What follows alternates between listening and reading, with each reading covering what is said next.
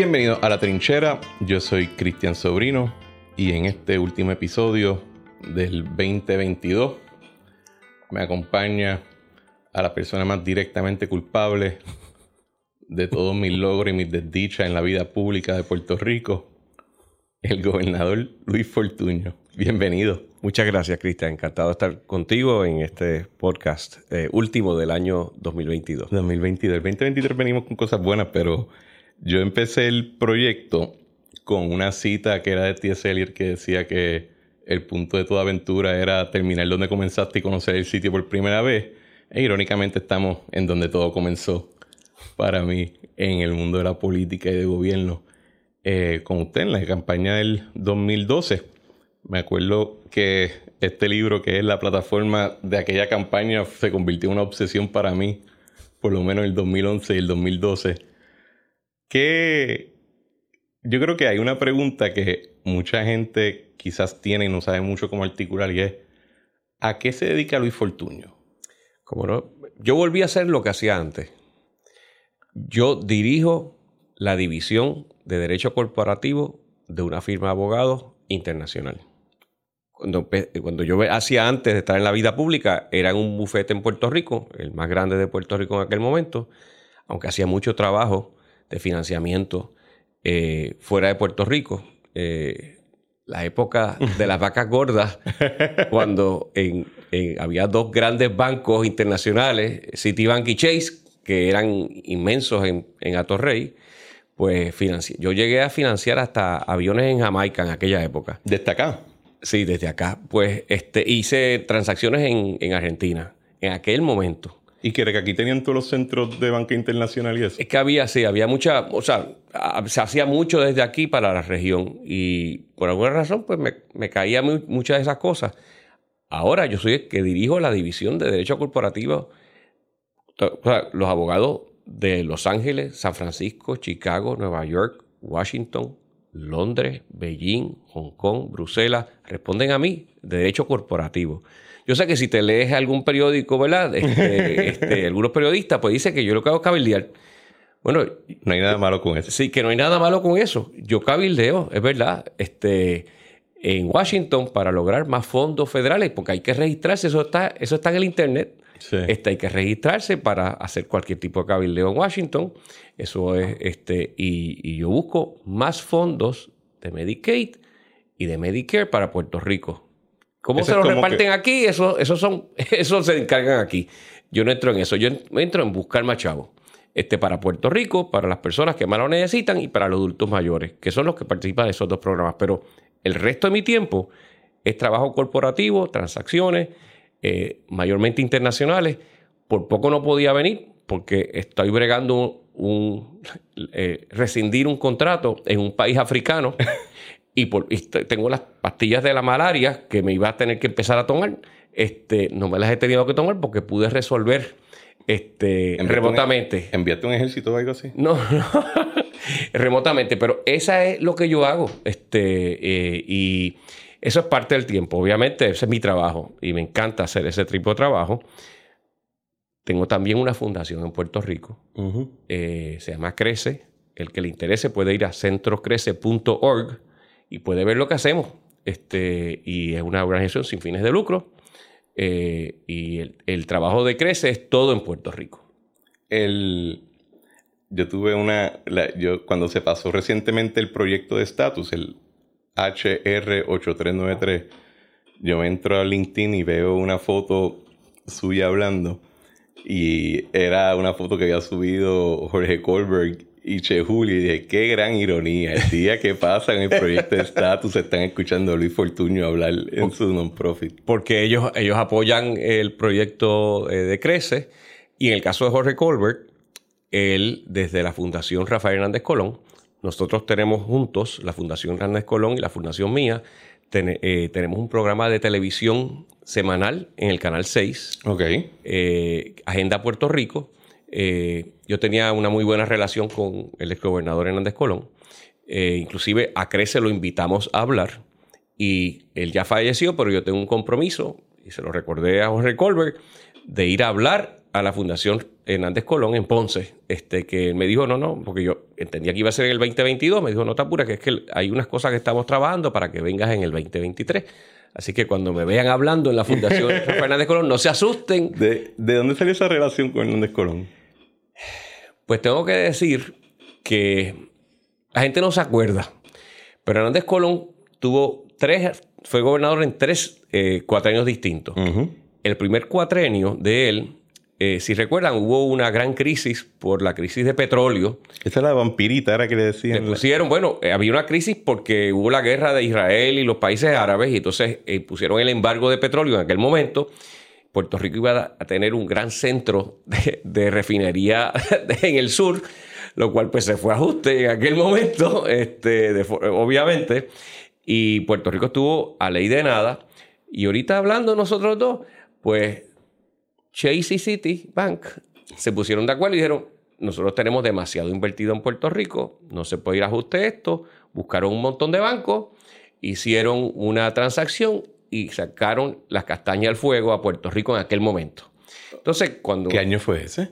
Esto fue en los 70. Este, así fue. Sí, entonces, en los años 70, él fue gobernador del 73 al 76. Okay. Pues fue en ese periodo, la guerra de, este, de los seis días fue en el 73, si mal no recuerdo, sí que tiene que haber sido 74 o 74 por ahí.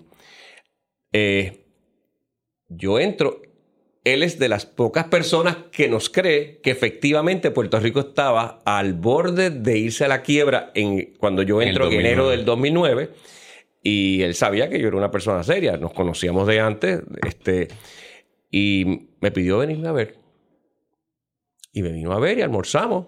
Este, yo tenía una regla, cualquier ex gobernador, fuera quien fuera, que me pidiera verme, por supuesto lo iba a ver. La voz de la experiencia siempre es bueno escucharla. Y y entonces él me vino a ver y me dijo, Luis, cuéntame exactamente qué está pasando. Yo le dije, pues mire, bien sencillo. Miren lo que tenemos, el cuadro que tenemos. Tenemos un déficit certificado por una firma internacional de 3.300 millones de dólares. Aparte de eso, encontramos cajas de cheques hechos en el Departamento de Hacienda para suplidores pero que nos habían entregado bajo, bajo Acevedo Vila, porque no había, iban a rebotar los cheques por casi 1.200 millones de dólares. Aparte de eso, le habían cogido prestado al Banco Gubernamental de Fomento en, eh, eh, bueno, habían cogido 3.700 millones de dólares nada más que entre julio y diciembre de, eh, del 2008 en plena campaña. Con eso fue que cuadraron el presupuesto. Cuadraron el presupuesto con eso. Este, eh, eso fue una emisión, emisiones de deuda. Que me las achacan a mí porque es año fiscal 2009. Todo el mundo me las achaca a mí. Y esa, esa sí que es deuda nueva. 3.700 millones. Y por alguna razón, pues, Qué, raro que el, periodista no, no quiere averiguar si fue los primeros seis meses del año fiscal o los siguientes seis meses. Siempre me lo achacan a mí porque, pues, porque... eras comisionado residente, así que es culpa tuya. Es culpa mía, exacto. Yo debía haber sabido. Exacto. Este, y entonces, aparte de eso, habían cogido prestado mil millones de dólares, eh, si mal no recuerdo, a Citi, este, para carreteras. Sí. Y aparte de eso, lo habían cogido al Banco Gubernamental de Fomento, este, eh, casi 1.700 millones de dólares también en préstamos que el banco no tenía, o sea, ¿cómo lo ibas a repagar? O sea, que esto era, estamos hablando de que casi, casi, era 44% del presupuesto era, era deuda. Estábamos quebrados. Y encima nos había bajado las casas evaluadoras de crédito, el crédito a lo que se llama BAA3. Eso e, es un soplo más, ah, y con una perspectiva negativa, un soplo y y nos tiraban a, chatarra. Y yo le expliqué esto y me dijo, yo imaginaba que estaba malo, pero no tan malo, me dice él. Y me dice, y entonces me hace los cuentos de su época. Me dice, lo que pasa es que en aquel momento había bancos. Sí. Cuando dice bancos, no en Puerto Rico, bancos a nivel global, pero pongámonos en perspectiva. En enero del 2009 se había habido una crisis en el sistema financiero global se había ido Lehman Brothers a la quiebra. los bancos estaban buscándolo por seña y al punto que el gobierno federal tuvo que hacer un programa para prestarle dinero a los bancos, a los grandes bancos internacionales, para que no se fueran a la quiebra. Y él me dice, ahora no hay banco. Eso no existe. O sea, no hay un banco que te pueda prestar lo que tú necesitas para sobrevivir, Luis. ¿Cómo tú vas a hacer esto? Y, yo tengo que decirlo, yo vi una sinceridad en él, eh, un, realmente una preocupación genuina y un compromiso de decir, y me dijo, ¿cómo te puedo ayudar? Que seguí utilizándolo durante los cuatro años como, una, como un recurso. Eh, y él con mucho gusto, cada vez que yo le decía, vamos a cenar, vente para acá a cenar, esto lo que él venía para acá y, esperábamos. Lo que hacíamos, yo dije, mira, mejor hacerlo cena. Porque si vienes a almuerzo y entonces la, prensa, lo ve, van a, a, malinterpretar lo que es lo que debería estar ocurriendo siempre en Puerto Rico, lo van a malinterpretar. Así que no hay por qué prestarnos a malinterpretaciones. Mejor te vienes después de, este, de la que ha caído la, la noche, vienes para acá y cenamos y podemos hablar. Y había veces que estamos hasta las tantas de la noche hablando. Yo que me acuesto temprano, anoche yo me acosté a las 9 y 5 de la noche, porque yo estaba a las 4 y media de la mañana todos los días eh, en pie. Este, y se daba el palo allí. Y entonces, pues, no, era eh, un vinito, tú sabes, porque no era tampoco, este, eh, pero ni él era bebedor, ni yo era bebedor, o por lo menos a mí no me impresionó que él fuera bebedor, no sé. O sea, que yo sepa, no, este...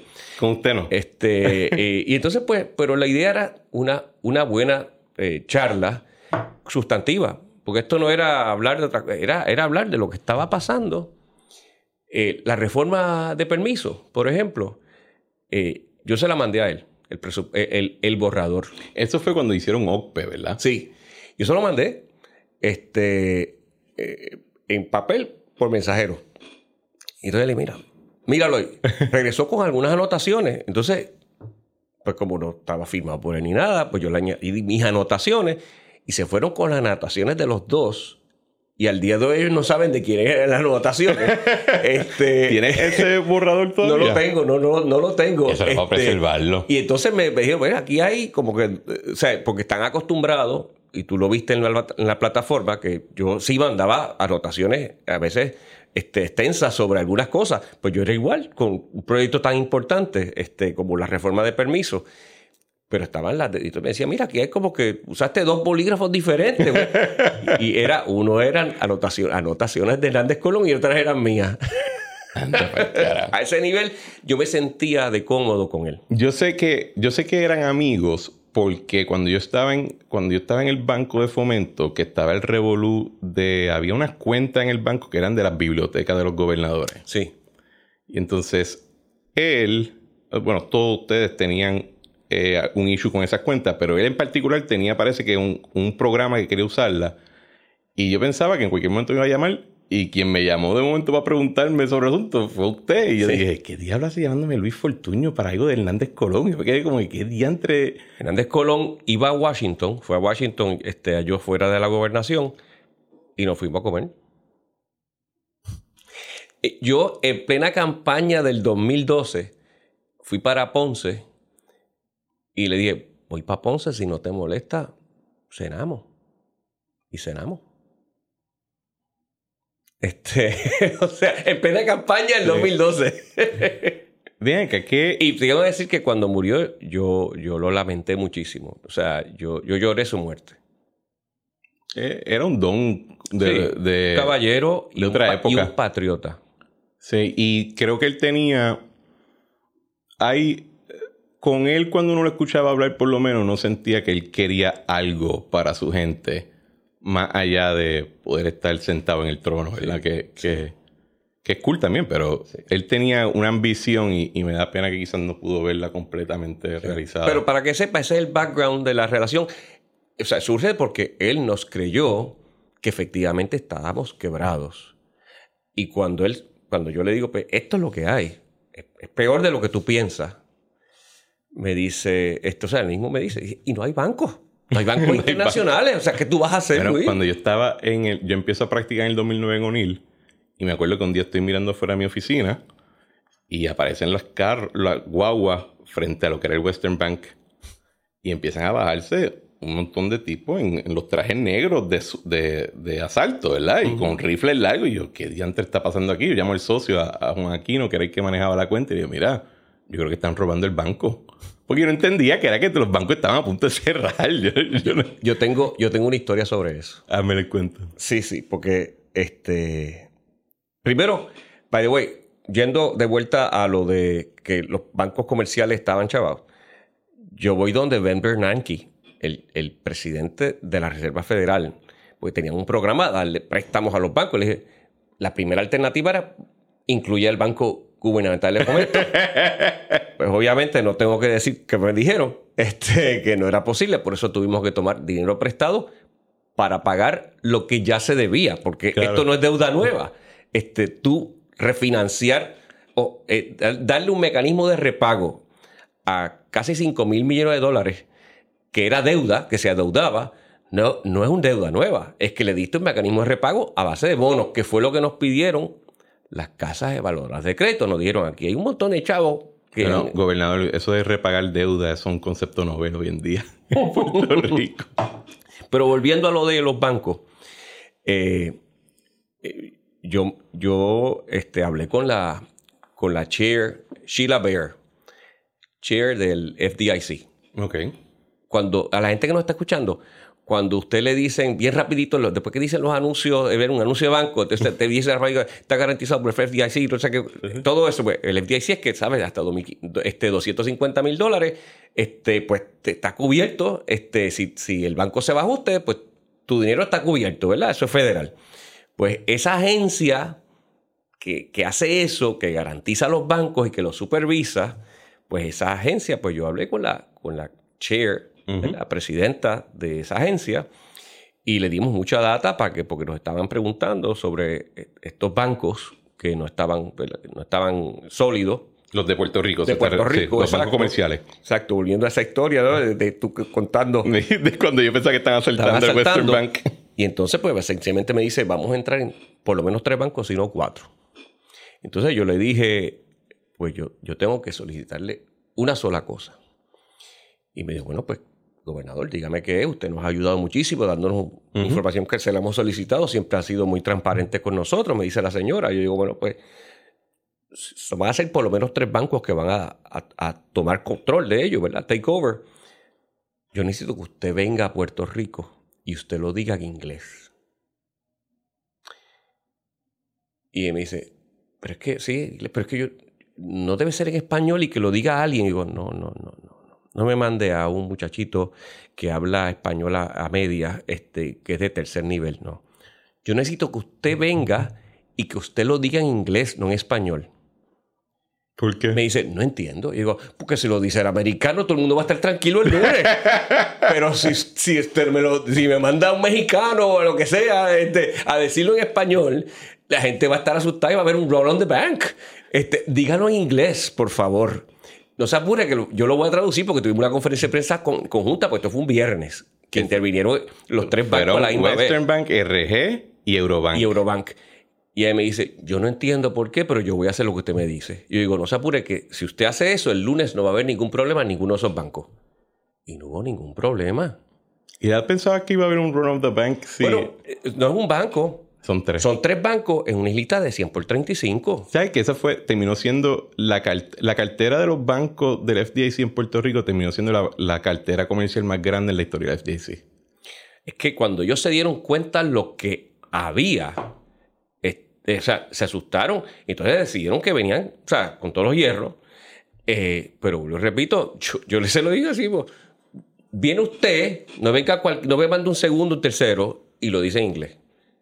Y mira, pues, dentro de todo, yo hubiera preferido que no fuera necesario, por supuesto, pero pues, it is what it is. O sea, que este, eh, si lo iban a hacer, que lo hicieran bien. No, eh, una pregunta, después de tantos años, ¿no se le hace todavía raro que en aquella época, cuando ustedes hablaban de la crisis fiscal y de la quiebra, como que no les creían? Porque yo me acuerdo estar en la escuela de Derecho, ya al final, y se hablaba del tema y la gente era como que no, eso es embuste, eso es para justificar votar gente. Y después. Sí, porque nos gusta votar gente. Nos gusta cancelar el contrato. Nos gusta reducir, este, o sea. A los gobernadores no les gusta gastar. Exacto. no, les gusta darle eh, dulces y, y, golosinas a la gente. O sea, por favor, ¿quién? Pero yo, a mí me chocaba. Yo decía, ¿por qué no pueden creer lo que estamos diciendo cuando no lo hemos dicho nosotros? Las casas evaluadoras de crédito. Era cuestión de tomar documentos que estaban en internet y leérselo. Cuando te bajan a BAA3 tu crédito con una perspectiva negativa, lo que eso significa es, la próxima vez que nos reunamos para hablar de ti, puede que caigas en chatarra. Eso es lo que significaba, the perspectiva negativa. Y yo decía, si es que es evidente, pero claro, los medios de comunicación, el mismo que cubre baloncesto, cubre finanzas y cubre crimen. bueno, ya, ya se han segmentado un poquito en los años después. O sea, pero, o sea, tú me entiendes. Entonces, yo trataba de explicar y no había manera. Este, digo, hay excepciones, tú sabes, John Isabel en el Nuevo Día, hay, excepciones, pero raras excepciones. Este, entonces yo decía, bueno, o sea, no nos creían. Entonces, aparte de que era mejor creerle a la oposición política, a quienes muchos de ellos apoyaban, claro. que a este republicanito, tú sabes, ese, era, yo, yo sentía, me sentía así. Y aparte de que si tú te leíste la plataforma, ¿qué es lo que estábamos haciendo? Eh, implementando el, del 2008 en una plataforma realmente de, de controlar gastos, de reducir contribuciones. La reforma contributiva, by far, más grande de la historia de Puerto Rico, 1.200 millones de dólares menos en contribuciones de la gente en Puerto Rico fue la nuestra. Eso era anual, todos los años, 1.200 millones. Entonces me acuerdo que hacemos una, ah, este, una conferencia de prensa para hablar de los logros de la reforma contributiva que ya hemos logrado ya, porque se, se implementó en el 2011, estamos hablando ya de 2012, vemos los primeros resultados. Y entonces me acuerdo que la prensa alza la mano y dice, gobernador, entonces ha sido un desastre la reforma contributiva. Y digo, ¿Por todo lo contrario. dice, porque están recaudando menos. Y yo le dije, es que ese es el propósito, recaudar menos. No puede ser. Y digo, sí puede ser. Es que eso fue lo que yo dije que quería, recaudar menos para que ese dinero se lo quedase la gente. Porque yo creo que ese dinero lo va a usar la gente mejor que el gobierno. No, o sea que no, no fue un éxito, fue un fracaso. No, fue éxito. Yo trataba de hacerles entender. Pero no había una. Pero en esa, en esa línea, o sea. Y la economía salió del hoyo y entró en, en positivo y tan pronto echaron para atrás la reforma contributiva, cayó en negativo de nuevo. No, claro, y después subieron el IVU y mil, y, mil, más. Pero no habían como a veces, y esto yo a veces pensando, a mí me gusta hacer what ifs. Yo creo que ya esta vaina de seguir peleando por, por la misma vaina de nuevo y de nuevo, vamos simplemente a tirar escenarios diferentes a ver cómo uno piensa que se hubiese eh, corrido la película. Hay veces que quizás esas esas medidas de política pública contradecían un poco el mensaje, ¿verdad? Porque tenía esta, esta situación donde estaba el gobernador, el Banco de Fomento, cuando el Banco de Fomento era algo. Entonces esta gente diciendo, hay una crisis, estamos a punto de irnos por el riesgo, bajemos contribuciones para recaudar menos. O sea, que, que la mentalidad, simplemente como que de sentido común, ¿verdad? Sin irse en los analíticos de las finanzas públicas, etcétera, diría, espera, pues sí, hay que repagar tanto porque estoy porque estamos cortando los ingresos. porque estamos en medio de... una recesión y en medio de una recesión tú quieres que la economía mejore, eche para adelante, crezca. El gobierno no la va a echar para adelante porque no había dinero. El gobierno no tenía, o sea, no, no había, no estaban en las vacas gordas de los años 90, donde aquí el dinero sobraba. Michael lo dijo aquí en la entrevista. Donde no había déficit el gobierno federal. Tuvieron un superávit. Tirando todo el dinero del mundo a la calle, todavía le sobraba dinero al gobierno federal. Ahora mismo tiene un, eh, eh, gastan más del 100% del tamaño de la economía. Este, Los o sea, de Luis van a poder pagar la deuda. Exacto. O sea, eso es la federal, ¿ok? Pero, no, pero entonces, y aquí teníamos una deuda, bueno, el déficit era 44% de lo que gasta. O sea, aquí no nos escuchen, si usted gasta, piense esto, que de cada dólar que usted gasta, 44 centavos no los tiene, los está cogiendo prestado al banco, la tarjeta de crédito, el, este, eh, eh, préstamos personales, lo que sea. Pues mire, está acabando un hoyo cual salir de él va a ser bien difícil, a menos que usted recorte sus gastos. Pero claro, nosotros necesitábamos que la economía se moviese. Pues, pues yo creía firmemente, y ocurrió. Si tú miras los datos, los datos del Banco Gubernamental de Fomento, de aquella época y de AFAF ahora, si tú miras, la, eh, la economía cayó, bueno, 2009 fue que acabó de caer. Y ahí empezó a salir y era una línea casi, casi vertical, subiendo la economía. Y lo que estábamos haciendo era, pues, ¿qué era? Era, vamos a reducir gastos, reducir contribuciones, agilizar los permisos, alianza público-privada. O sea, que, era poner, vamos a poner en manos del, del sector privado esto, no del gobierno a ver si esto echa para adelante. Y echó para adelante y salimos, y salimos de terreno negativo, pero bien, bien hondo. Y en 2012 ya estábamos todo el año, o sea, un año completo, terreno positivo, gastando menos en el 2012 que en el 2011. O sea, gastando menos el gobierno. Y 2013 empieza a caer de forma vertiginosa la economía, gastando más. Este gastando este presupuesto fue más alto, sí. 9,5% más que el año 2012. Y cómo, o sea, que fíjate que no, no hace sentido lo que, lo que es la, la, lo que se asume en Puerto Rico. La narrativa. sí, la narrativa de Puerto Rico. Hay que gastar más. El gobierno tiene que gastar más para que la economía crezca. Pues no, 2013 gastó más, casi 10% más, y la economía cayó. Mientras que en el 2012, gastando menos que en el 2011, la economía entró en positivo. Pues no, obviamente la narrativa que se asume está incorrecta, en mi apreciación. En el, aquí en el programa de gobierno estoy abriendo una página. Esto es del 2012, ¿verdad? Y hay una, una, yo tengo este cuadrito cada vez que quiero reírme un poco, lo, lo, abro y lo leo. Y el bloquecito dice, salvamos a Puerto Rico de la quiebra. Esto fue en el 2012. En el. Ya a finales del 2013-2014, ya estábamos de nuevo en la quiebra. Bueno, no habíamos quebrado. No. No, no, no, no, no, no, no, no. No, no, pero no terminó la pregunta. Ajá. La pregunta es. Y en esta tienes que cogerlo un poco lento para, para explicarlo, ¿verdad? Porque creo que es otro what if. Si en el 2012 usted ganaba, ¿cree que iba a poder evitar lo que terminó siendo la quiebra y promesa y todo lo que ha sido eso por los últimos siete años? Por supuesto, si lo evitamos en el 2009. O sea, nosotros no teníamos dinero para pagar la primera nómina de enero 15 del 2009. El what if es, si yo hubiera sido un politiquero, debía haber llegado al enero 15 del 2009 y haber dicho, eh, gente, no, no hay dinero para pagarle. Así que estamos en una crisis global, vamos a caer en una crisis local también, porque aquí la gente, la, confianza se va a acabar, lo poquito que queda de confianza se va a acabar completamente cuando nadie en el gobierno cobre su cheque.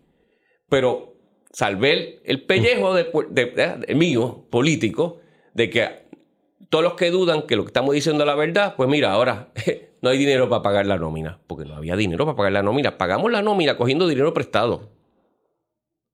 Me acuerdo que hubo un viaje o algo así que...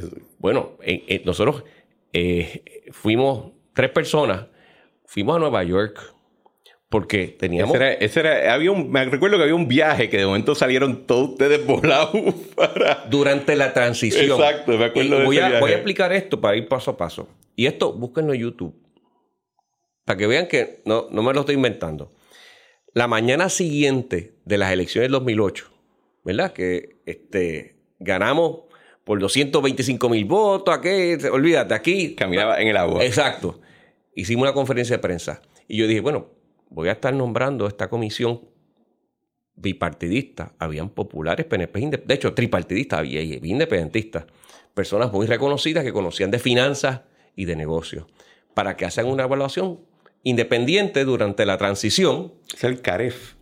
El, CAREF, eh, el, el, eh, el CAREF el, sí, el CAREF, sí. Porque vino el JEREF. El JEREF, exacto. Pues el CAREF, y eran todo el sector privado y ellos hicieron una evaluación. Eh, pero ya nosotros, esa mañana después de las elecciones, yo digo, está, en el, está en YouTube, y yo digo, miren, entendemos que hay un déficit brutal. podría llegar, mis palabras fueron, podría llegar a mil millones de dólares. Señores, eran 3.306 millones de dólares, para ser exacto, tres veces más, más de tres veces más. Este, entonces yo me entero durante la transición de que era mucho peor. Cuando me empiezan a llegar noticias durante la transición, no soy gobernador todavía, de que esto es mucho peor. Pues ahí este, le pedí a un par de personas que vinieran conmigo y fuimos a Nueva York, yo siendo gobernador electo meramente, no juramentado.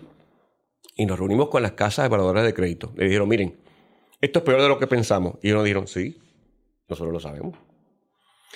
Y pero no, eh, eh, ustedes nos han degradado al punto justo antes de chatarra. No podemos caer en chatarra, mucho menos en medio de esta crisis. Y básicamente nos dijeron, bueno, ¿y qué usted va a hacer? Porque entonces ellos mismos son los que me empiezan a decir, aquí han cogido un montón de dinero prestado al Banco Gubernamental de Fomento, a bancos comerciales y le deben a las 20 mil vírgenes y no hay mecanismo de repago de toda esa deuda.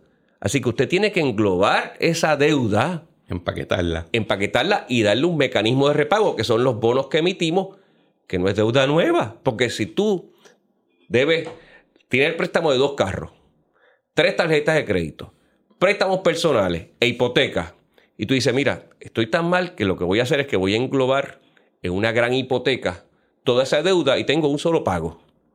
Y le voy a dar mecanismo de repago, el banco me va a dejar quieto porque la propiedad aguanta. Pues eso fue lo que hicimos, pero eso no es deuda nueva.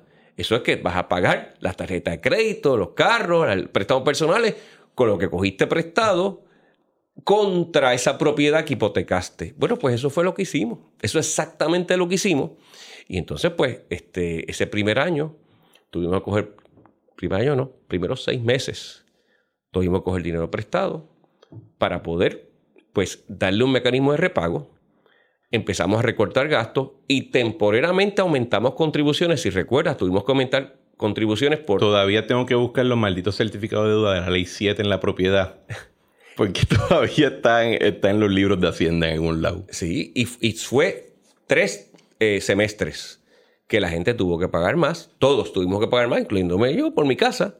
Este, eh, para no caer en la quiebra que debimos haber caído en ese momento. Pero voy más allá.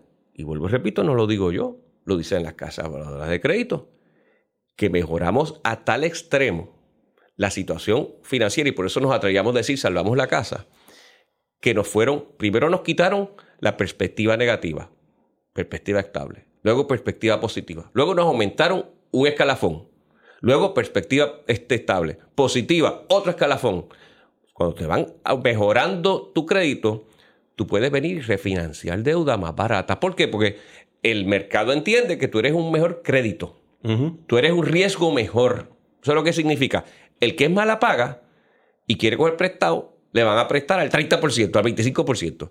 Pero el que, el que el banco, tú sabes que nos, dan un, nos hacen una evaluación, a todos tenemos un, ¿cómo se llama ese? El credit, score, experience. Exacto, experience y todas esas cosas. Pues lo mismo para, para las jurisdicciones, exactamente lo mismo. Yo creo que la dificultad en usar ese ejemplo es que llevamos ya tanto tiempo en el junk bond que yo creo que gente de, de, genuinamente yo creo que hasta las personas en finanzas hoy en día están todos metidos en el mundo de reestructuración.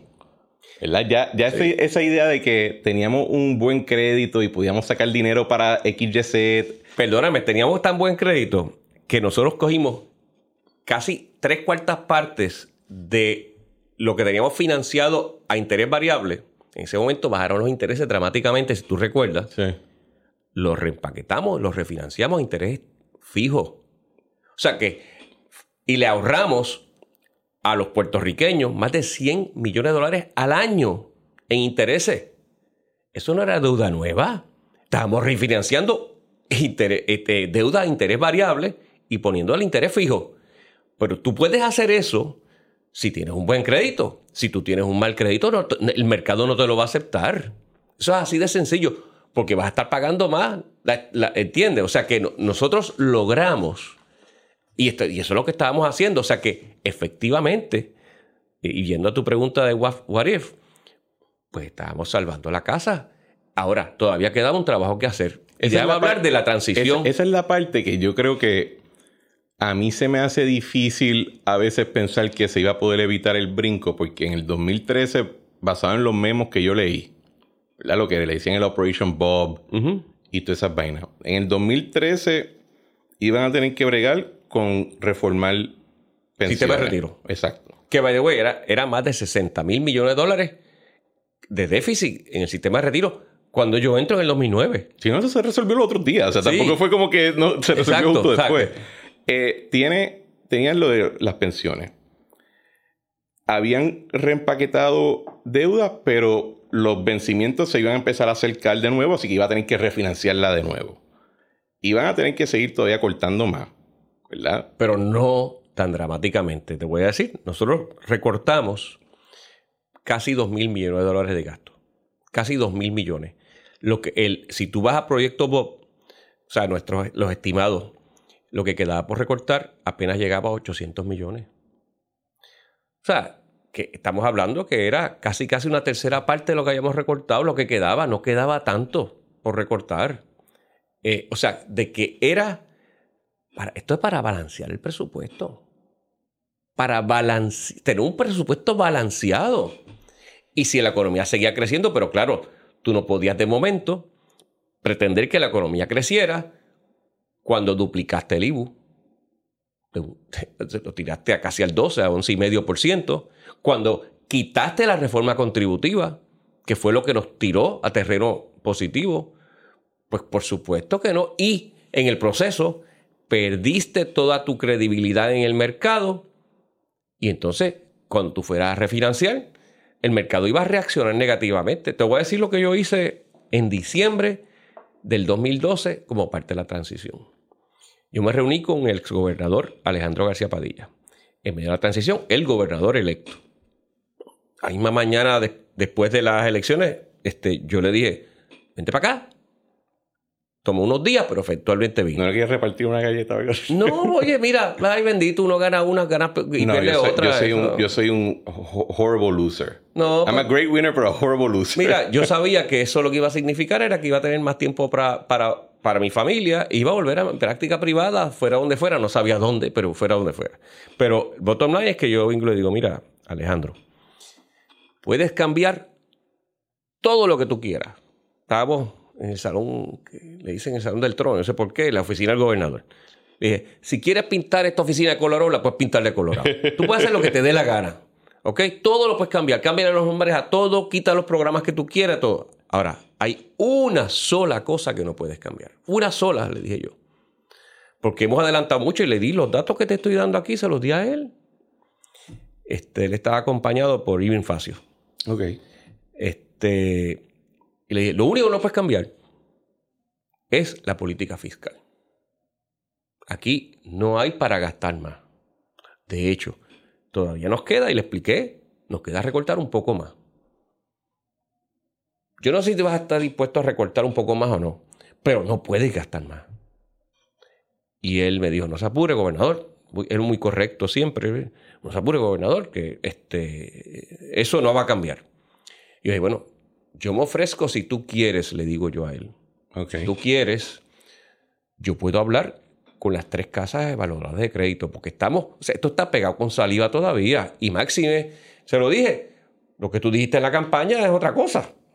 Aquí la gente pensaba que, que, tú sabes, iba, iba a volver a, reponer a todo el mundo en sus empleos. Iba, o sea, tú dijiste otra cosa, pero si tú quieres, yo hablo con la. Yo tengo la credibilidad con esa gente. Porque hice lo que hice. Así que si tú deseas, yo con mucho gusto hablo con eh, los oficiales a cargo de la cuenta Puerto Rico de las tres casas evaluadoras de crédito, Standard Poor's, Moody's y Fitch. Y les digo, entre otras cosas, esto y les pido que sean generosos contigo y te den el mismo break que me dieron a mí para tú seguir echando esto para adelante. Me dice, yo se lo agradecería si usted está dispuesto a hacer eso. Y yo, pues, ¿cómo no? Si para eso estamos. Y, pues, eso, y, lo, y qué más tú necesitas durante tu cuatrenio, tú me avisas. Y así lo hice. Y yo tuve una llamada separada, una con la gente Standard Poor's, una con la gente Moody's y otra con la gente Fitch. Y eso fue el mensaje. Le dije, denle un break porque él se comprometió conmigo y me pidió que les dejara saber que otras cosas van a cambiar, pero que la política fiscal no va a cambiar. Dos, pues no hubo reacción. Sí. Hubo una que nos había subido ya dos escalafones en nuestro crédito, nos había tratado muy bien, había puesto los write-ups que hacen, ¿verdad? Las casas de crédito. Ellos hacen unos memos que los publican. Sí, muy positivos sobre Puerto Rico. Y esa gente me dijo, no le creemos. Lo siento, gobernador, vamos a hacer lo que tenemos que hacer. Y esa, una de las tres, en diciembre 27 o 28, fin de diciembre del 2012, antes de que juramentara Alejandro García Padilla, nos bajaron uno de los dos escalafones que nos habían subido en el crédito. La que me dijo, no le creemos. Fueron más allá, me dijeron, es que en tal fecha, porque esta gente, uno piensa que esas casas habladoras de crédito no nos conocen. En tal fecha él dijo tal cosa, en tal fecha dijo tal cosa, en tal fecha dijo tal cosa. Y yo anda. esta gente nos conoce mejor que nosotros. y, no le, y no le dijo, pues chicos, que era el, calor de la campaña. Sí, yo le dije, mire, en todos lados, tú sabes, esas cosas pasan. Pero tú sabes, e, él me ha dicho esto y yo le creo. Y yo le estoy pidiendo que le den el break a él. No le creemos, gobernador. Me dijeron, bueno, pues háganlo. Obviamente ellos hacen lo que les da la gana. Ellos, ellos se supone que sean totalmente imparciales, así que no pueden. Y, efectivamente hicieron lo que les dio la gana porque nos bajaron. Uno de los dos, de los dos escalafones nos lo bajaron. ¿Y cree que eso fue lo que activó la portada de Barons? No. lo que activó la portada de Barons. Pues, perdón, porque en el 2012, que ahí es que aparece Kate Long en el mundo de Twitter de Puerto Rico ya en el 2012 Keylon está diciendo, este tipo van para quiebra mañana. O sea, bueno, e, eso, eh, eso no ayudó. Pero yo creo que lo que eh, el trigger grande, o sea, eso fue como que el, el, la antesala. Pero el trigger grande se dio el 30 de abril del año 2013. ¿Qué pasó el 30? Pasó el 30? Sí. Es que también, yo, por ejemplo, en, la, en, las minutas del BGF, la primera minuta de Chafee, de Javier, o sea, la administración de Alejandro dice, ellos tenían un pánico de que de momento iba a pasar algo que todos estos fondos iban a empezar a comprar la deuda para especular y para empezar a esbaratar el, el andamiaje fiscal, ¿verdad? Eh, no existía promesa, así que esos tipos te meten una... una ah, porque aquí no había fondos, fondos buitres. Ni un centavo tenía. Eran, todos de retiro. instituciones, o sea, institucionales, inversiones. ¿Qué, ¿Qué, es lo que pasa en abril 30 que activa a todos esos pájaros que vinieron para acá? Presentan el presupuesto de propuesto, el primer presupuesto de la nueva administración de Alejandro García Padilla, con un aumento en gasto de 9,5%. ¿En qué país, en qué negocio, en qué hogar se puede aumentar el gasto de un año a otro si estás haciendo cosas legales, ¿verdad? 9,5%. En ninguno. Y eso fue el mensaje totalmente contrario a lo que yo, a petición de él, le había dicho a las tres casas evaluadoras de crédito. Dos se quedaron tranquilas en aquel momento, una no. Pues las otras dos inmediatamente actuaron. Y ahí es que se activan. Y ahí es que en septiembre, esto fue en abril, en septiembre tiran bonos de energía eléctrica bajo, bajo Alejandro García Padilla eh, eh, y, cuando lo, hacen, Barons tira su primera plana. Pero es que ya, ya, o sea, las acciones que estaban tomando eran acciones que contradecían lo que habíamos hecho por cuatro años. Tú recordarás cuando eh, nosotros empezamos de nuevo, se había hecho en la época del exgobernador Pedro Rosselló, se había dejado de hacer y nosotros empezamos de nuevo en las reuniones todos los años que invitamos a todos los grandes inversionistas institucionales. ¿Cómo es que decían los credit conferences? Credit conferences. Pero nosotros lo volvimos a empezar porque teníamos una buena historia que contar. Recuerdo, en el año 2011, eh, en el Vanderbilt, que porque yo tenía siempre mi desayuno privado con las casas evaluadoras y los grandes inversionistas institucionales, porque eso es lo que se supone que uno haga, by the way. Eso es lo que uno... eso, yo, eso son lo que todos estos gobernadores se pasan haciendo. Todo, son vendedores de bonos. Todo. O sea, eso es lo que tú haces para que tú poder seguir refinanciando tu deuda a un interés más bajo, porque le ahorras dinero al pueblo puertorriqueño si lo hace, o sea, de New Jersey, de Florida, lo que sea. Bueno. Y yo no había anunciado si volvía o no volvía a aspirar a la reelección voy a ser bien franco porque no estaba seguro. Y me preguntan, los, o sea, los, las grandes casas inversionistas institucionales de fondos de retiro de los Estados Unidos y las casas de valor de crédito. Usted ha dicho de todo, gobernador, pero hay una pregunta que aquí todos nos hemos hecho y usted no la, no la ha mencionado. ¿Usted vuelve a correr o no vuelve a aspirar? O sea que había una confianza que se había creado por lo que habíamos hecho de darle mecanismo de repago a los 4.500 millones de dólares en deuda que habían dejado. No estábamos cogiendo deuda por coger deuda, sabían que estábamos gastando menos y la economía había entrado en terreno positivo. O sea, que estábamos haciendo lo que dijimos que íbamos a hacer y lo que una persona responsablemente tenía que hacer. Y, había pues esa credibilidad, era importante para el mercado, porque el mercado, muchas cosas en el mercado, como tú lo sabes mejor que yo, es a base de, lo que, cómo tú te sientes, este, esa credibilidad, esa, esa, si no tienes confianza. El mercado ve una joven de 15 años. Sí, o sea que esa confianza era importante y a mí, voy a ser bien franco, yo esperaba, yo tenía, porque me preparaba para esas reuniones, todo tipo de preguntas técnicas. Y voy a ser bien franco, me quedé en una pieza cuando me, me hacen ellos esa pregunta. Una pregunta política. yo no esperaba una pregunta política de parte de ellos a mí. Y, yo me, voy a ser bien, eh, mi cara tiene que haberlo dicho todo, porque yo estaba en medio de una discusión con mi esposa sobre ese tema de qué hacer.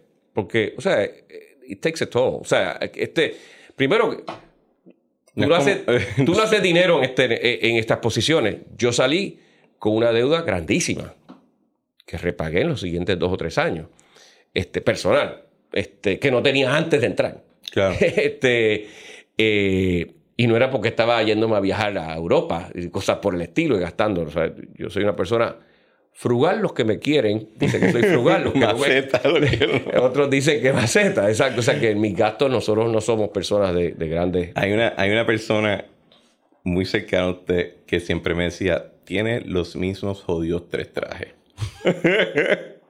Lo peor es, es tu historia verídica. ¿Sabes? ¿Recuerdas cuando en 2008 los federales hacen las acusaciones a Aníbal Acevedo Y entre las acusaciones, eran muchas. Los trajes. Una de ellas eran lo de los trajes Brioni. Hay dos historias sobre eso. Lo primero es que yo no sabía que era Brioni.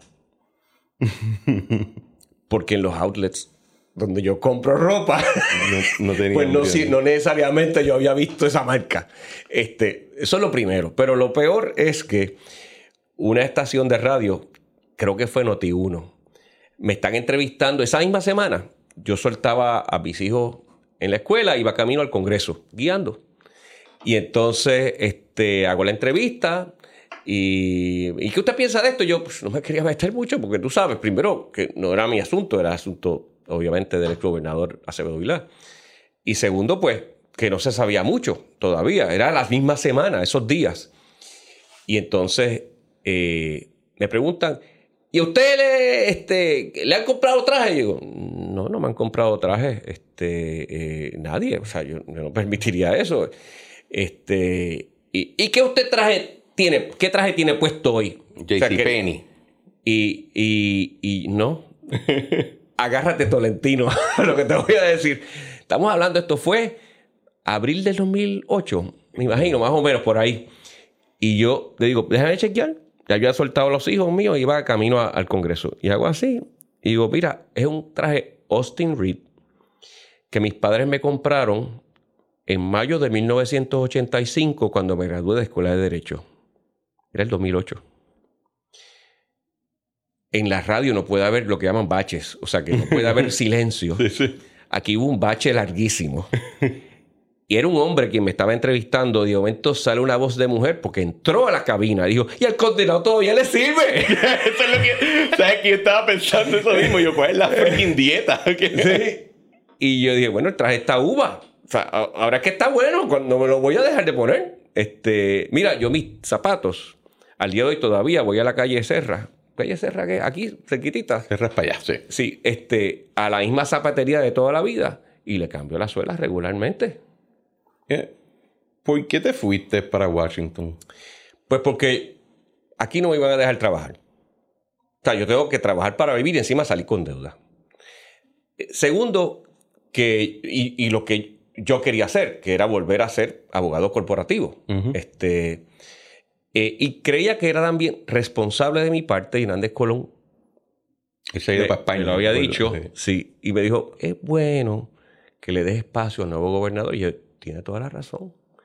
Y yo dije, pasa que era para darle espacio a Alejandro, para darme espacio yo mismo, este, mi familia, o sea, que queríamos tener nuestra vida, o sea, volver a lo que hacíamos antes. Este, y, para poder yo ejercer mi, Yo no estaba haciendo cosas aquí, yo podía hacer, como te dije, yo hacía mucho trabajo en República Dominicana, Panamá, Argentina. Eh, por poco me tengo que montar un avión y no poder venir hoy, este, haciendo algo en África. O sea, que yo estaba, eh, eh, fui varias veces a China, a Singapur, a Corea. O sea, que estaba haciendo cosas, muchas cosas que no tenían nada que ver con Puerto Rico. Nada que ver con Puerto Rico. Y eso me permitió primero desarrollar una práctica internacional muy, muy... yo no entré como jefe del departamento corporativo. Yo entré como raso. Y, y en estos bufetes internacionales... ¿Como una council era el puesto? No, no, yo entré como partner. Yo dije, no, yo entré como partner. Ok que me obliga a poner, ¿sabes? Y yo, bueno, lo cojo prestado, pero no tengo que poner mi, mi, participación, exacto. 100% eh, lo cogí prestado. Este, pero ser partner, pues estás, en, o sea, eres parte dueño en el proceso, ¿no? Este, eh, y, pero tú no te quedas de partner si tú no empiezas a producir. Y producir es trabajar duro este, y, y desarrollar un, una, clientela, una buena práctica, ¿no? Y, esto es, este, pues, la gente, no, mira, tengo un buen abogado que me, te, lo refiero, te lo presento. Así que funciona esto. Y, pero yo empecé de raso. Y, hoy soy el jefe de la división de Derecho Corporativo, haciendo trabajo internacional. Este, y, eso es lo, y eso es lo que, pues, me encanta lo que hago. Brinco de la cama por la mañana para ir a, a mi trabajo. Este, por muchos años no tenía ni carro este, en Washington. Este, o una vida que cuando mis hijos este, llegaron a Washington, yo les dije, aquí está la llave del carro. Y era una tarjetita del metro con 10 pesos. Aquí está. Esta es la llave de tu carro. Y cuando empezó a explotar todo el revolú de... Ya aquí, ya en el 2014-2015, que empieza a pasar todo lo de energía eléctrica, empiezan a, a pasar lo de Barons, hacen los downgrades, y se empieza a hablar de promesa y todo ese revolú yo no creo que no, no hubo, no estuve en, una vista de allá, ¿verdad? Porque yo me acuerdo que Caco fue. Sí. Y Juan Carlos fue. Pero había gente que estaba tratando de como que meterlo de nuevo en el Revolú. Eh, yo no sé si estaban tratando o no, ¿verdad? Obviamente, pues tú leías algunos medios de comunicación y, y la culpa era toda mía. Claro. Aunque habían pasado, o sea, la quiebra ocurre tres años después que yo me voy. Y, y las casas de crédito lo habían dicho. O sea que. que eso fue lo que tardó para que la bomba explotara. Sí, exacto, exacto. Este, no importa que estaban gastando de más y, tiraron la economía este, aumentando las contribuciones de reforma dramática, tiraron al piso, pero esos son otros 20 pesos, ¿no? Pero eh, realmente, como yo dejé claro que no me, o sea, no me interesaba volver a la política, yo no venía de ese mundo, no, yo volví a aspirar porque quería, quería terminar un trabajo. Y eso fue la única razón por la cual eh, eh, yo entendía que estábamos haciendo lo que teníamos que hacer y que poca gente tiene los pantalones de, decirle a la gente, mira, esta es la verdad. No es lo que yo quisiera decirte, pero esta es la verdad. Y esto se arregla solamente de una manera. Y es así, viviendo dentro de nuestros medios, dentro de nuestras realidades. Pero no podemos, y, y pues yo claramente pues tenía los pantalones de hacerlo este, cueste lo que cueste, en el sentido político. Yo sabía que me la jugaba, pero como yo no vengo de la política y claramente no vivía de la política, todo lo contrario, me costó dinero. Pues, este, tú sabes, yo lo hacía por las razones que entendía que eran las correctas. Puede el que nos está escuchando estar de acuerdo con lo que yo pienso o no, esos son otros 20 pesos. Claro. Pero yo tuve, me acuerdo, una columna yo creo que era de Sergio Peñaclos, que decía, mire, yo estoy en desacuerdo con todas estas cosas que este señor está haciendo. Pero tengo que decir que él dijo que eso es lo que iba a hacer.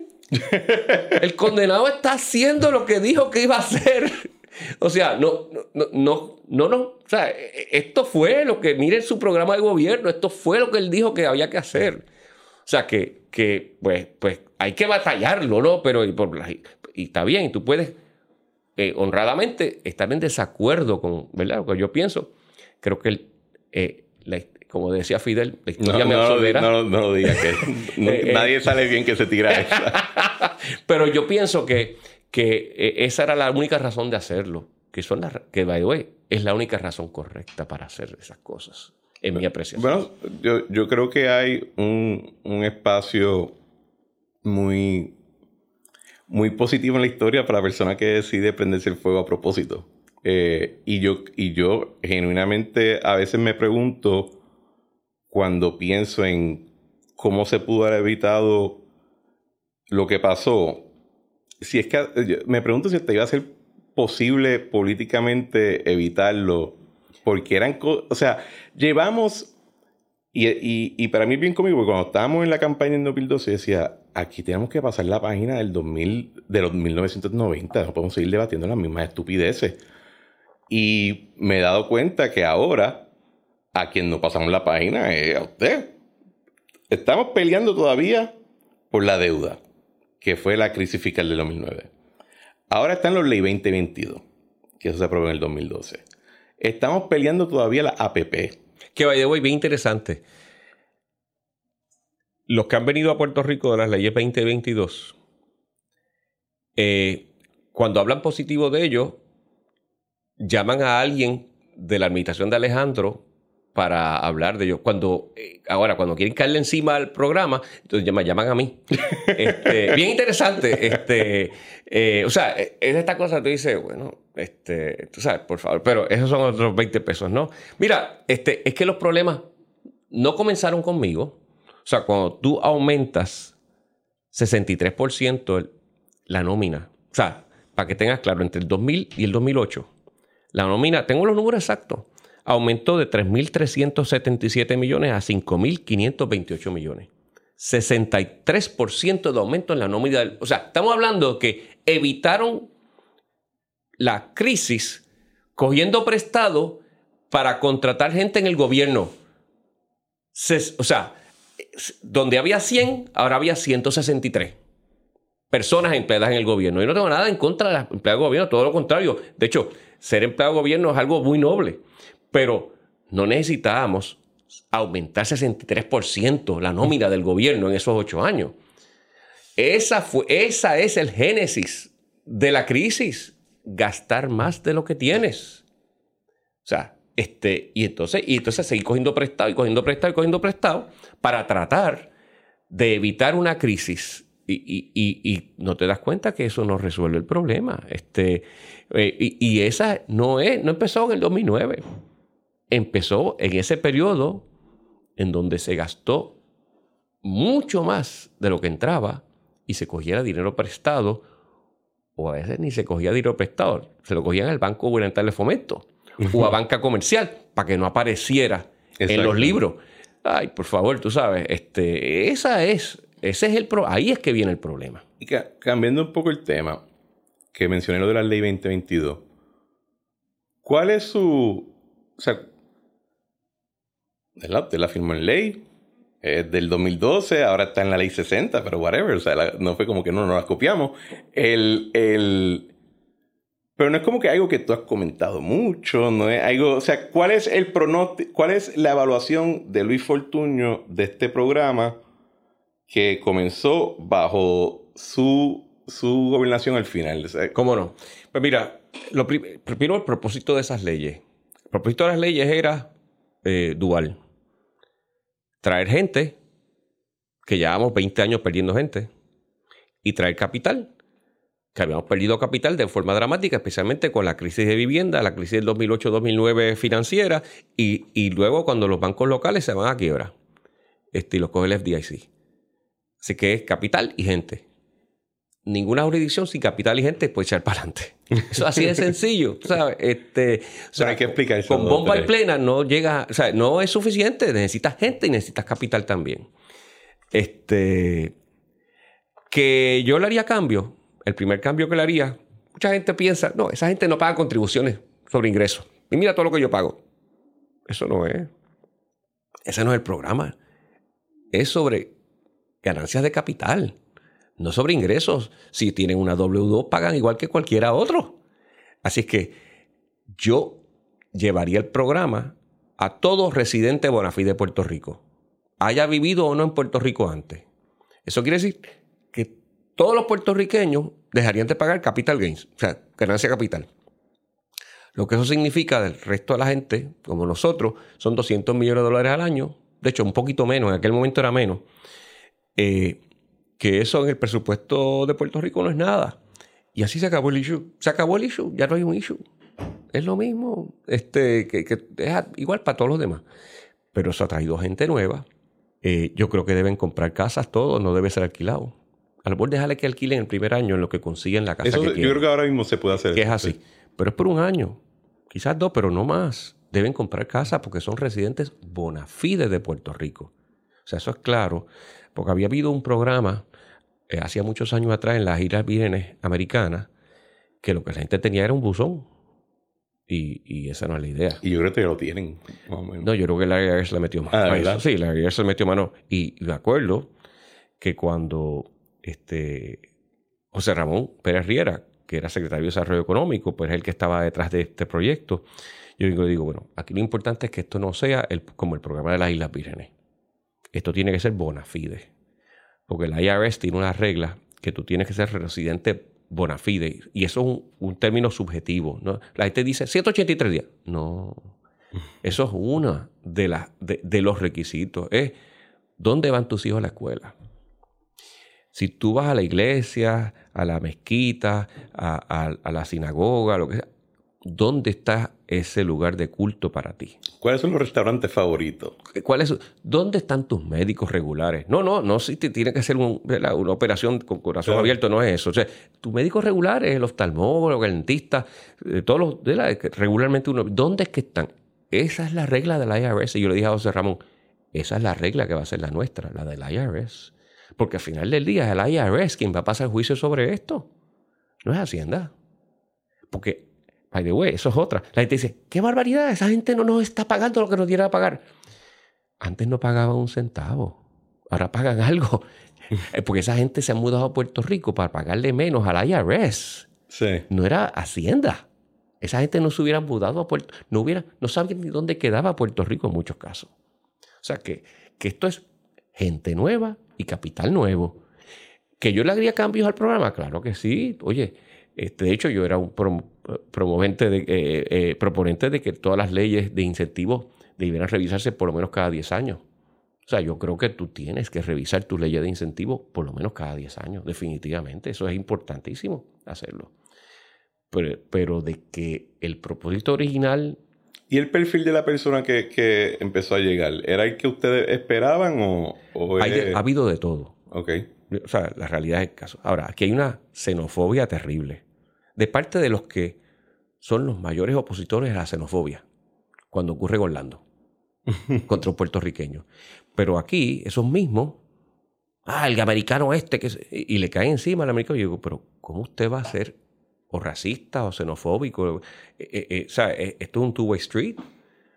Si vamos a exigir que el, puerto, el puertorriqueño en Orlando lo traten como se debe tratar, pues al que venga de Orlando para acá hay que tratarlo igual.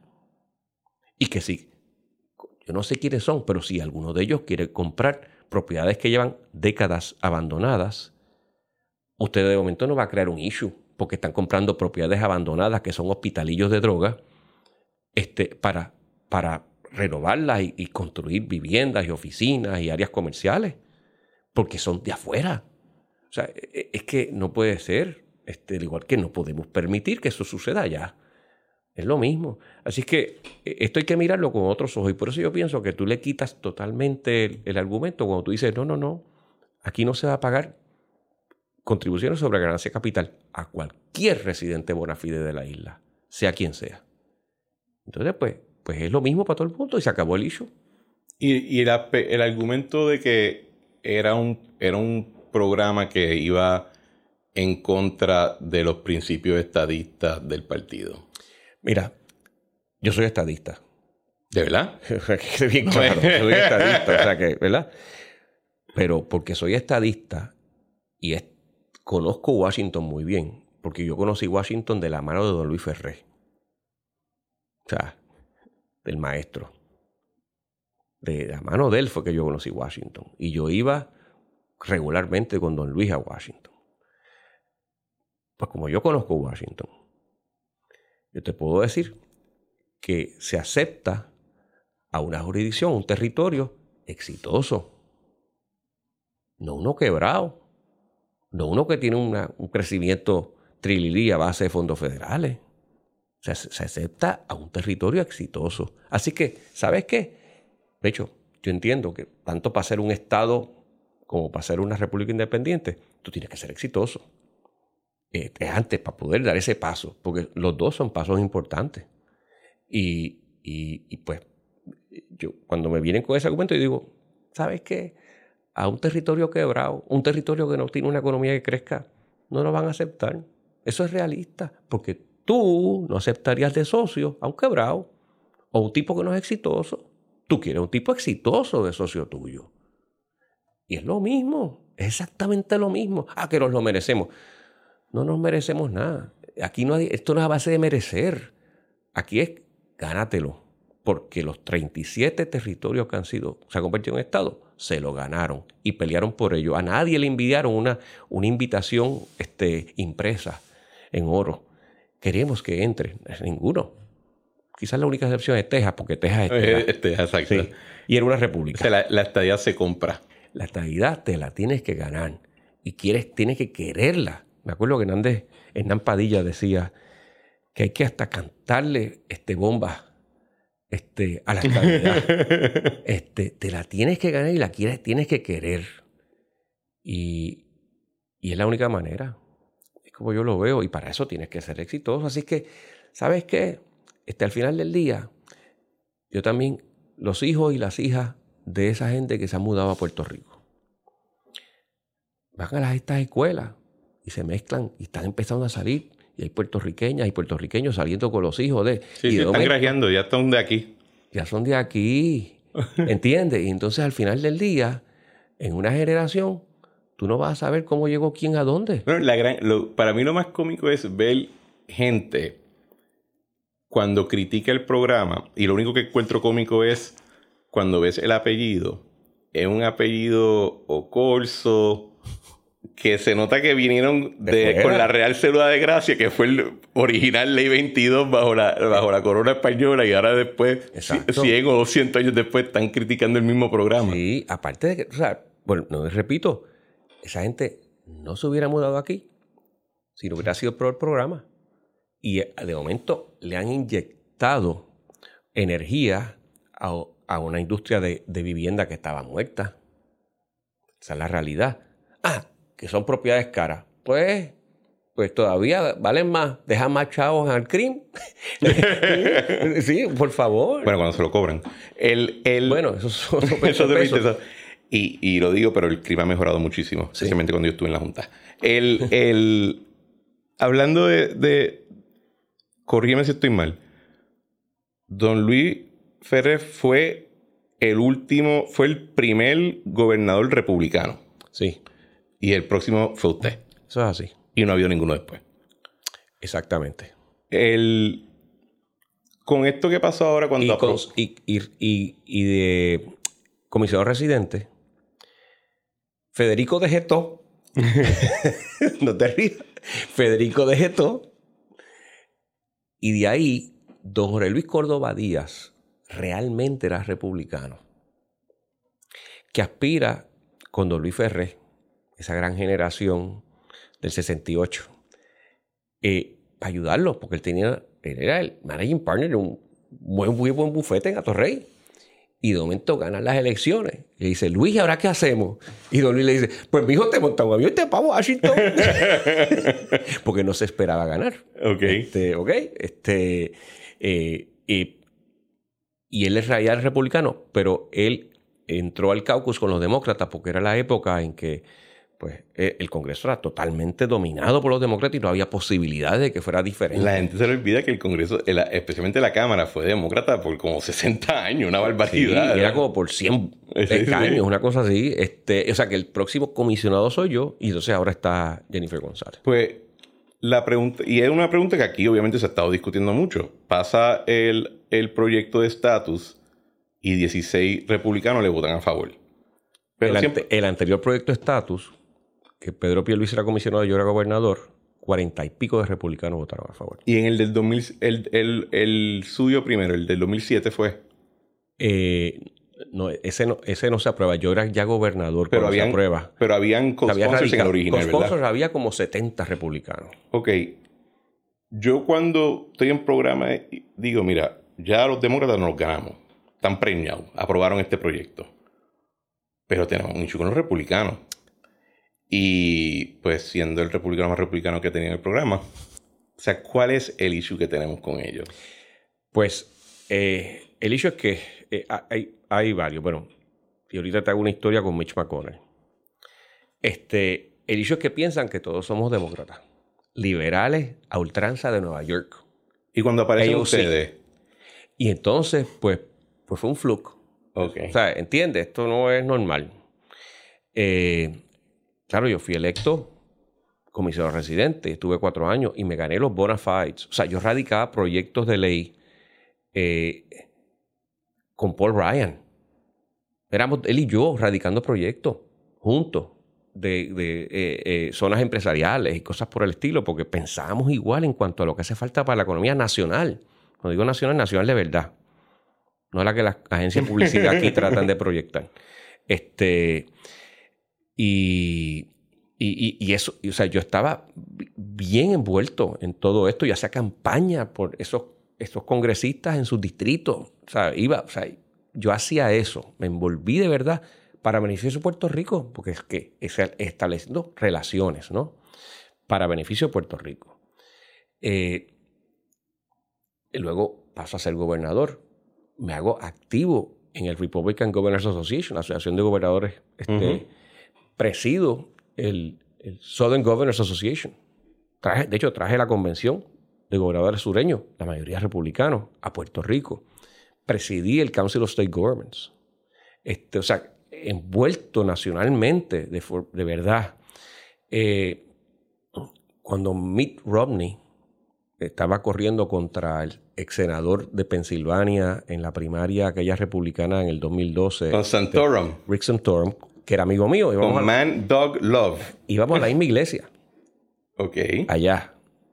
Este. Es verdad, porque es católico, se Sí, bien católico. Es bien católico. Bien, sí. Este.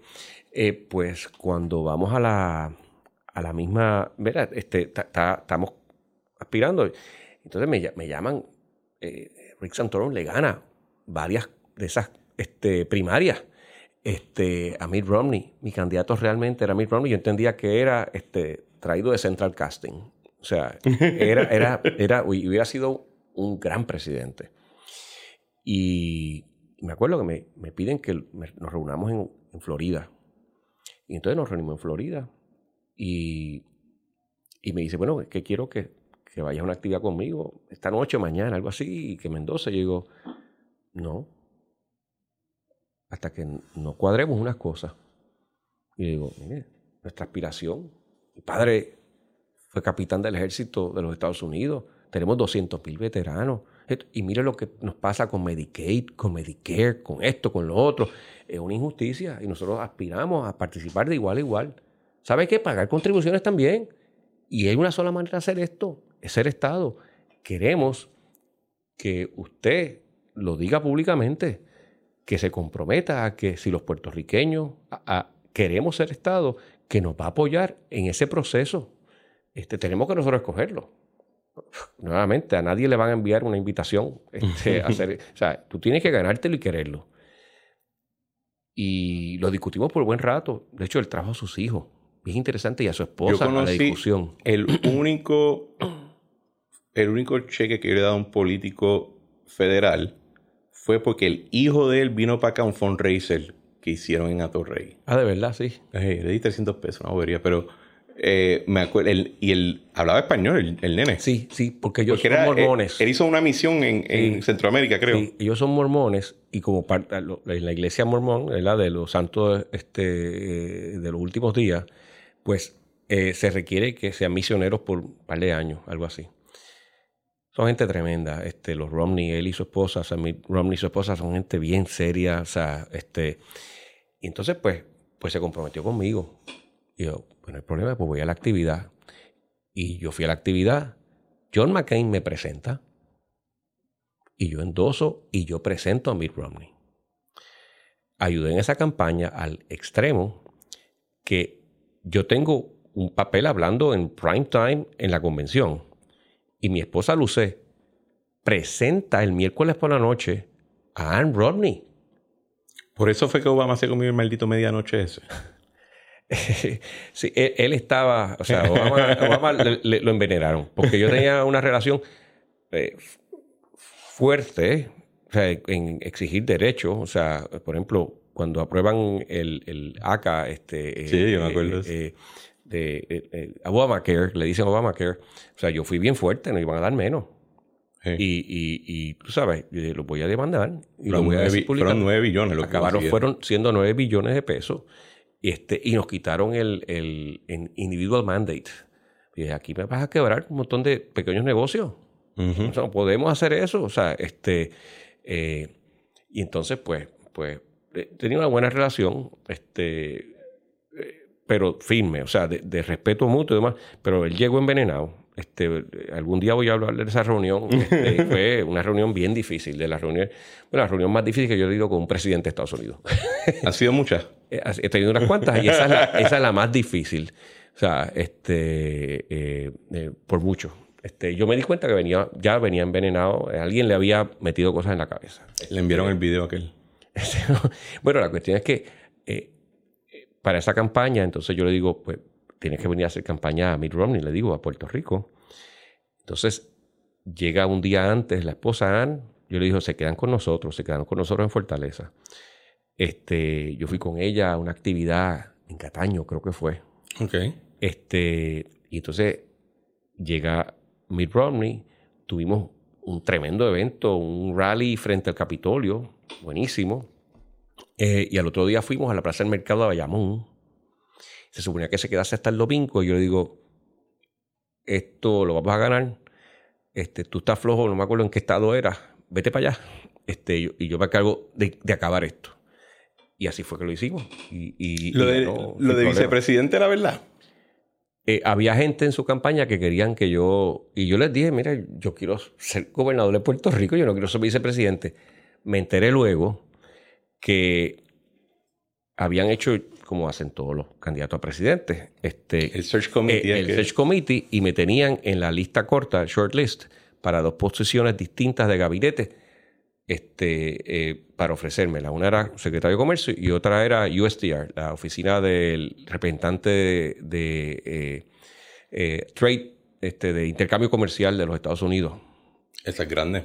Esa es la que negocia los tratados, ¿no? Los tratados de, comerciales, sí. Este... Y, de ese high point, ¿qué es lo que ocurre? Que ahora mm, están o sea, le, mencionas Puerto Rico a algunos republicanos y empiezan a gritar, o sea... Pues mira, este, y es, y es un obstáculo. O sea, es un, es un obstáculo real. No es una cuestión de que hay, ellos nos quieren, otros no. No, no. Esto es un obstáculo real. De verdad.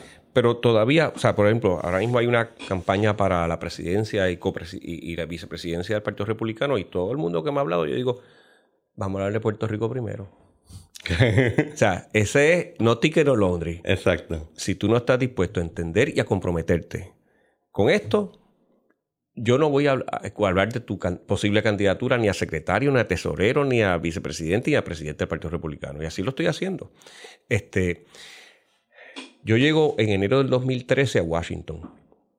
Y a las pocas semanas de estar en Washington, recibo una llamada de Elaine Chao. Que es la esposa de Mitch. La esposa de Mitch, eh, de, Mitch McConnell, el jefe de la delegación republicana en el Senado. En aquel momento, líder de la mayoría y me dice, este, quisiéramos que vengas a una cena y vamos a estar Mitch y yo. Y pensaba que le iban a estar una taquilla o Este, yo dije, ay, Dios mío. ¿Sabes? Bueno, pero, yo dije, no, con mucho gusto voy. Ah, pues mira, pues este, tal fecha en tal sitio. Y llegamos aquí, Luce y yo. Este, y yo digo, sí, vengo a la actividad del senador McConnell. Me dice, sí, ellos están en el segundo piso, me acuerdo, un segundo piso, en el salón tal. Los están esperando. Y cuando subimos, es un salón, y había en el mismo medio de un salón grandísimo una mesa con cuatro sillas y una botella de vino en el medio. Eran Elaine Chau y Mitch McConnell y dos mesas y dos sillas vacías para Luce y para mí. Yo me quedé en shock. Eh, buena noche, muy buena.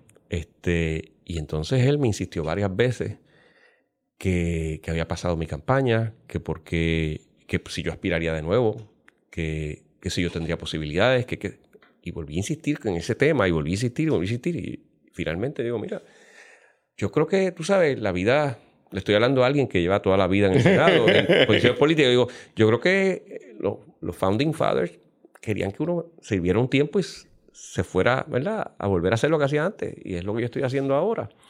Y es lo que pretendo tratar de hacer. Y me dice, bueno, pues déjame decirte, Luis tú estabas haciendo en Puerto Rico lo que nosotros aquí en Washington, nosotros los republicanos, Exacto. decimos que hay que hacer a nivel nacional y no tenemos los pantalones a veces de hacerlo. Si luego de tú hacer lo que hiciste hubieras sido reelecto y venías aquí como gobernador reelecto a la delegación republicana en el Senado con un proyecto de estatus, de estadidad, y va a ser imposible para nosotros decirte que no. Ahí empecé a llorar. Voy a llorar yo después de esta entrevista.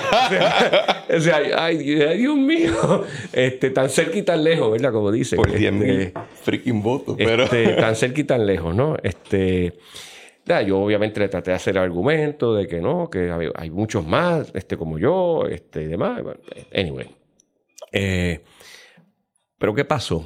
Partido Republicano se transformó y en las elecciones del 2016 escogen a Donald Trump como su candidato. Y Donald Trump apela a un montón de gente que está fuera del sistema político americano. No votaban en ninguna elección. Sí. Porque estaban frustrados con el sistema político.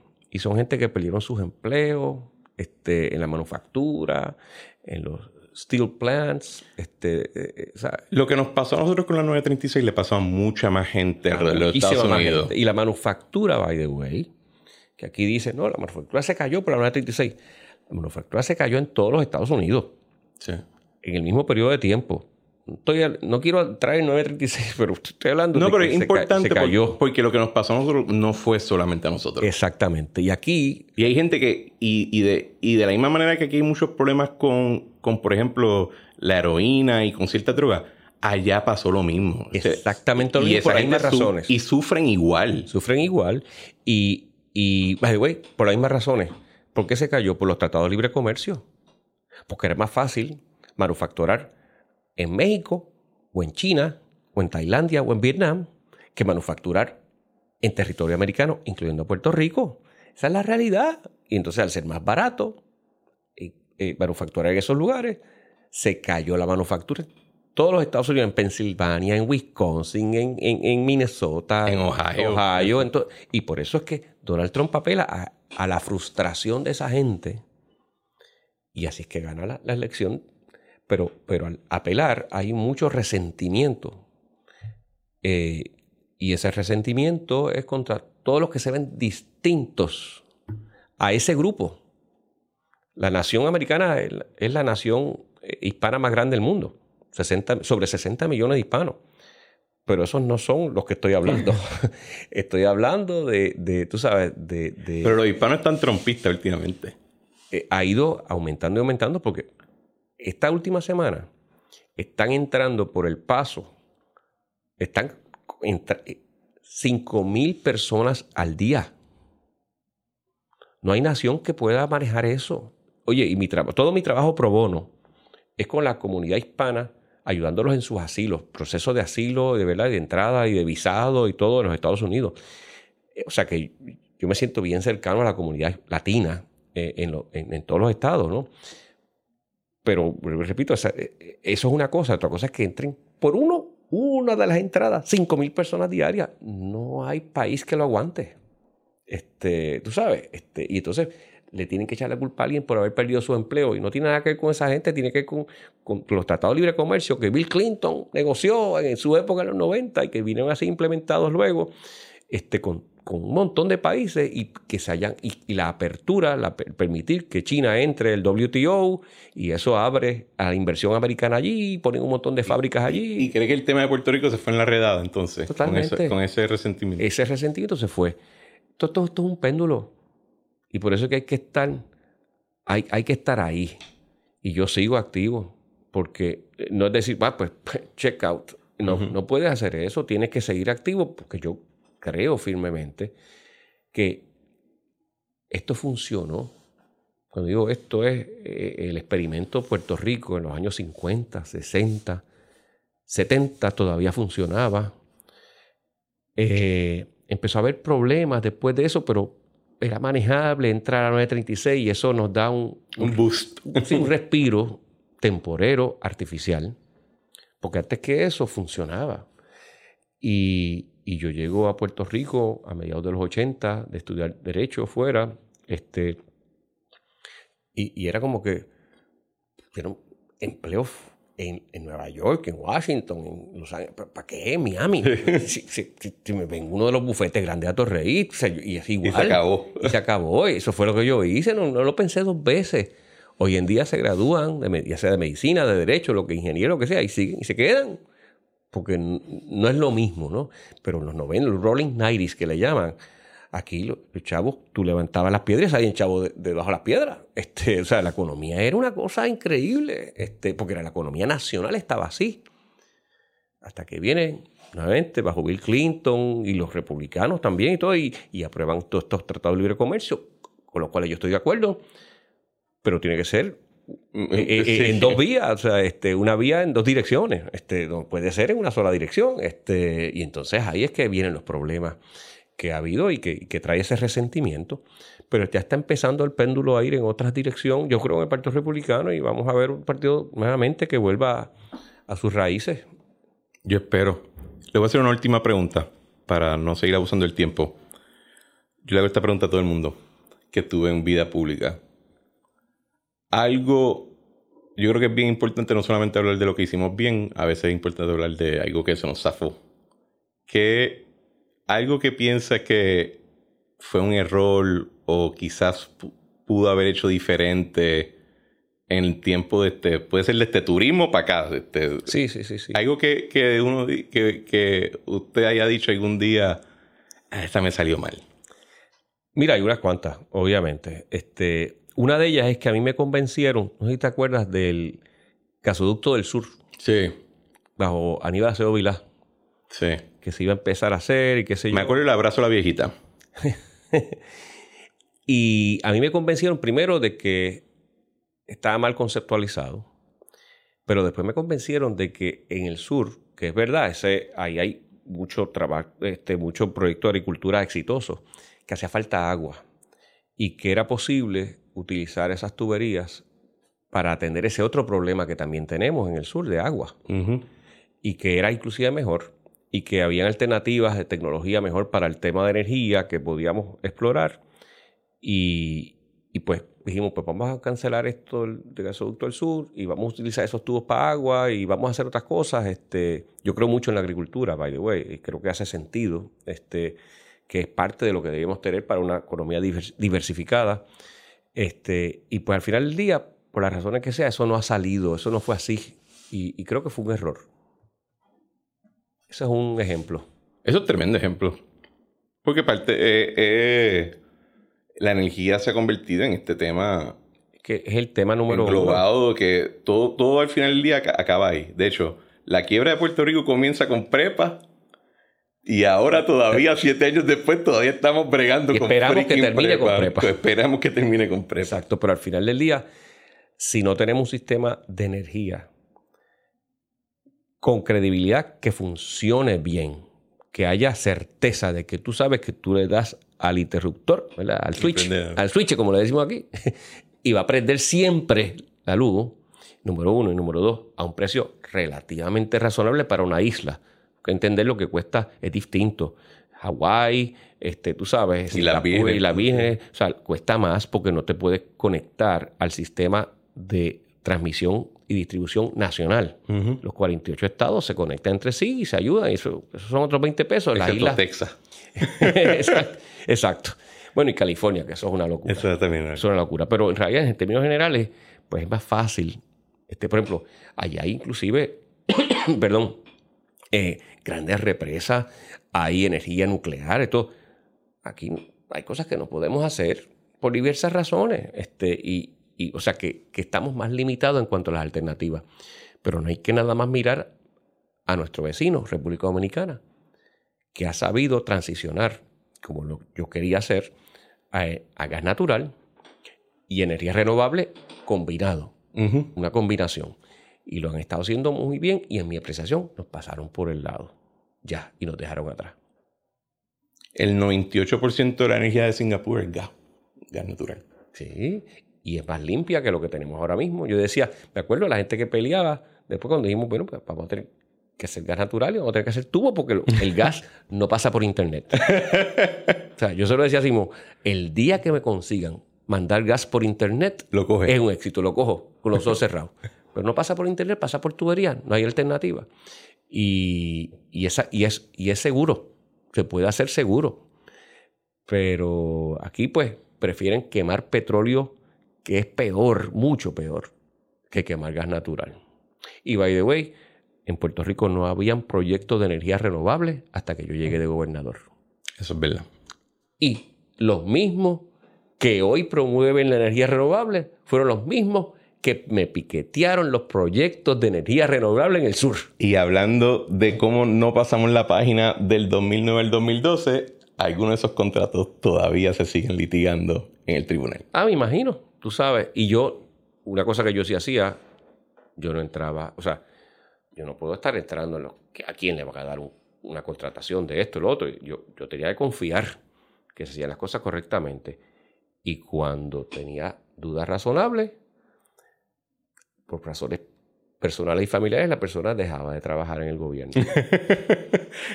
Tenía un desayuno con Marco y firmaba la cartita. Porque yo me asesoré con las agencias federales con quienes laboraba bien cercanamente y me reunía cada trimestre.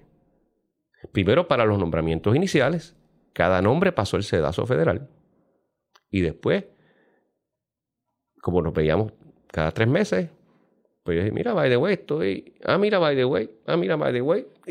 Y, estas cosas las comentamos eh, como se debe hacer para que haya, o sea, la gente puede decir, no, que, este, que, que redujo la nómina del gobierno, que esto y lo otro.